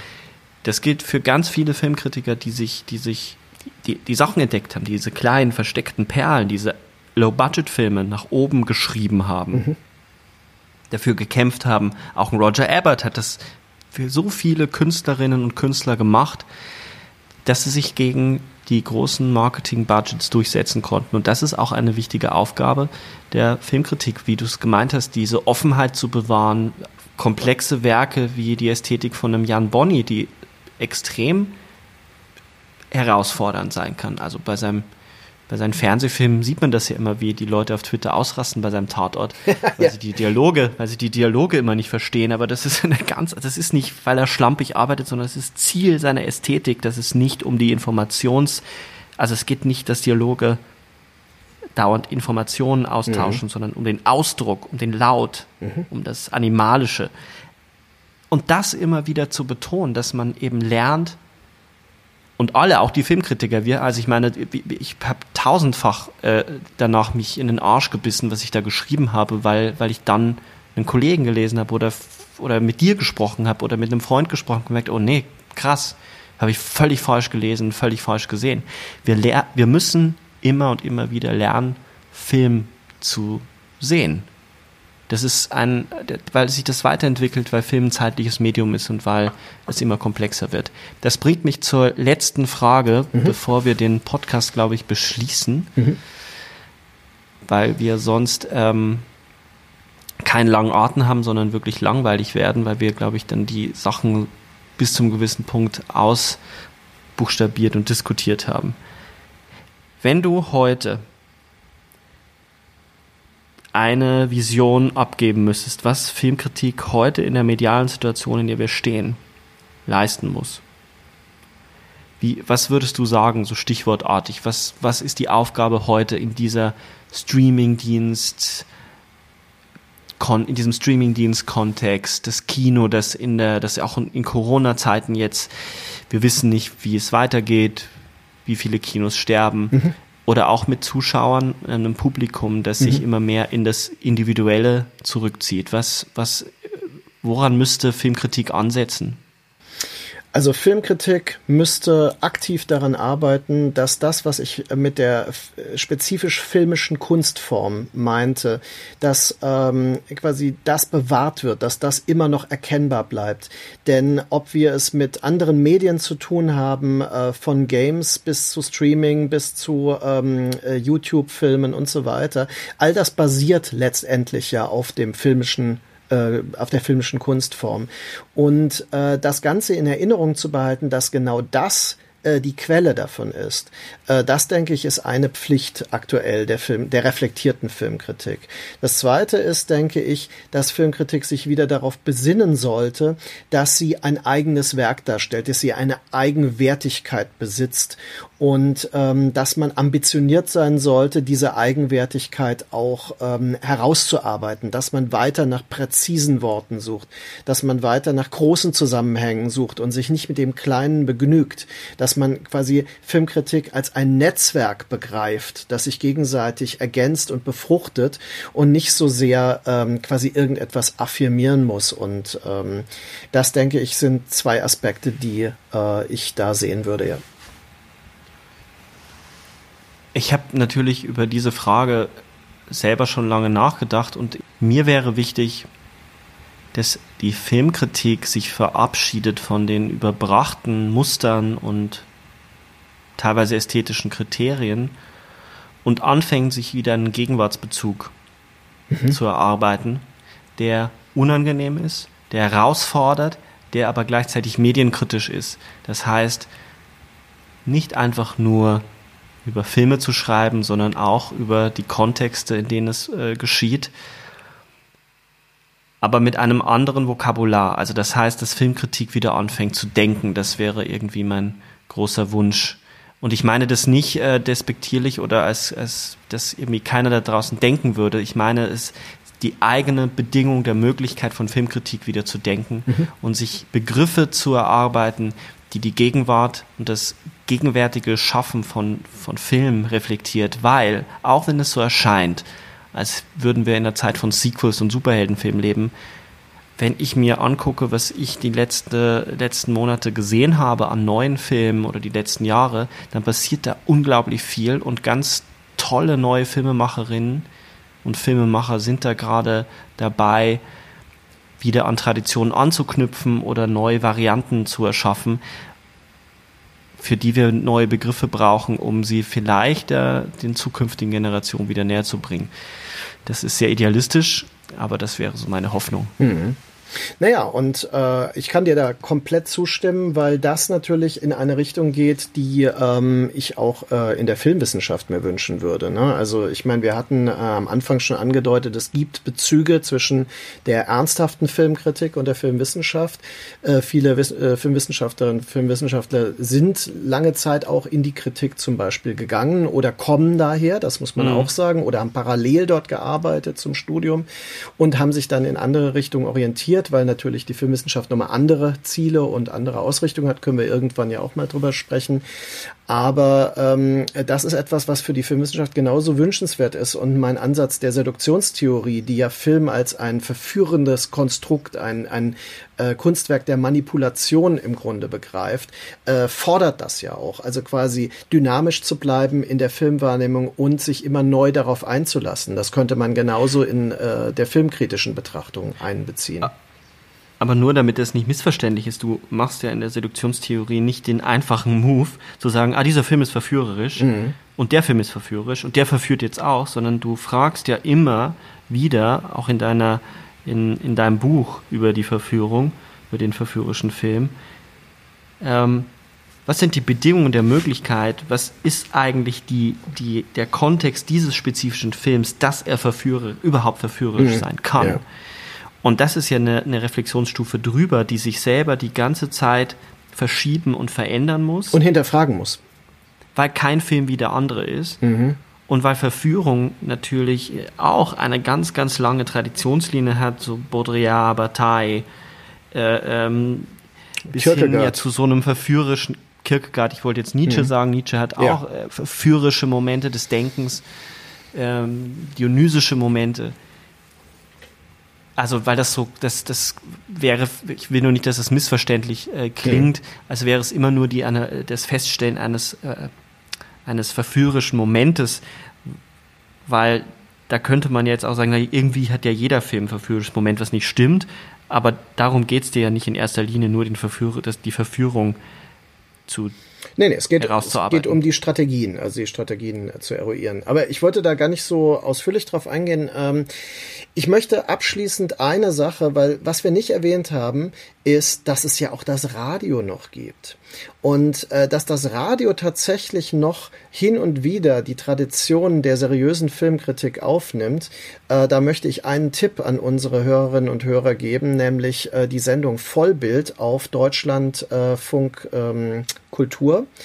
Äh, das äh, ist samstags ähm, von 14.30 Uhr bis 16 Uhr eine Sendung von ähm, Susanne Burg und Patrick Welinski, die auf einem sehr hohen Niveau genau diese Ansprüche, die wir jetzt formuliert haben, äh, immer wieder auf erstaunliche Weise umsetzt. Also extrem informiert, extrem gut recherchiert, mit Hintergrundgesprächen, ähm, mit reflektierenden Gesprächen und eben nicht nur, wir waren mal auf diesem Festival und haben da mal mit dem Regisseur gesprochen, sondern wirklich auch auch äh, mit Fachgesprächen das Ganze aufwertet. Und ähm, das wäre, sagen wir mal, für mich so eine dieser äh, positiven Bastionen der äh, Filmkritik im Radio tatsächlich. Wir gehen damit jetzt raus mit diesem Tipp, auch mit der Gefahr hin, ich sehe es am Horizont schon aufziehen, dass der Vorwurf des Elitären äh, an uns gemacht wird ich glaube, das zu diskutieren, dazu fehlt die Zeit. Ähm, ich würde nur versuchen, das in einem Satz abzufedern. Ich glaube, dass das Elitäre nur dann elitär ist, wenn es über Leute urteilt, die das, was man liest, nicht sofort, also das, was, was sie lesen, nicht sofort verstehen. Und ich will, will da ganz offen sein und sagen, ich glaube, dass dieses Nicht-Verstehen genau dieser Moment ist, der provoziert werden muss, damit man sich mit Sachen auseinandersetzt. Bei mir geht es ganz oft so, dass ich Sachen lese und nachschlagen muss mhm. oder wieder ein Wort nachschlagen muss. Und das sind diese Momente, wo ich merke, ich lerne etwas mhm. und da öffnet sich der Blick aufs Kino. Insofern ist das schon mal proaktiv ein Argument dagegen, dass es hier nicht um Elitäres geht, sondern um eine Öffnung und eine Herausforderung. Und hoffentlich äh, fühlen sich einige herausgefordert von dem, was wir gesprochen haben, uns auch zu widersprechen und zu, zu antworten, weil genau darum geht es. Auch das, was wir gesagt haben, darf, soll und muss kritisiert werden und wir hoffen, dass das getan wird auf unserer Facebook-Seite oder über Twitter oder Instagram oder über E-Mails, wie ihr wollt. Ich wünsche euch auf jeden Fall ganz viel Spaß an Filmkritik lesen. Diesmal gehen wir ja nicht mit bestimmten Filmen raus. Von meiner Seite einen ganz schönen Tag, Abend oder wie auch immer. Auch von mir. Tschüss und tschüss, Sebastian. Ciao, Markus.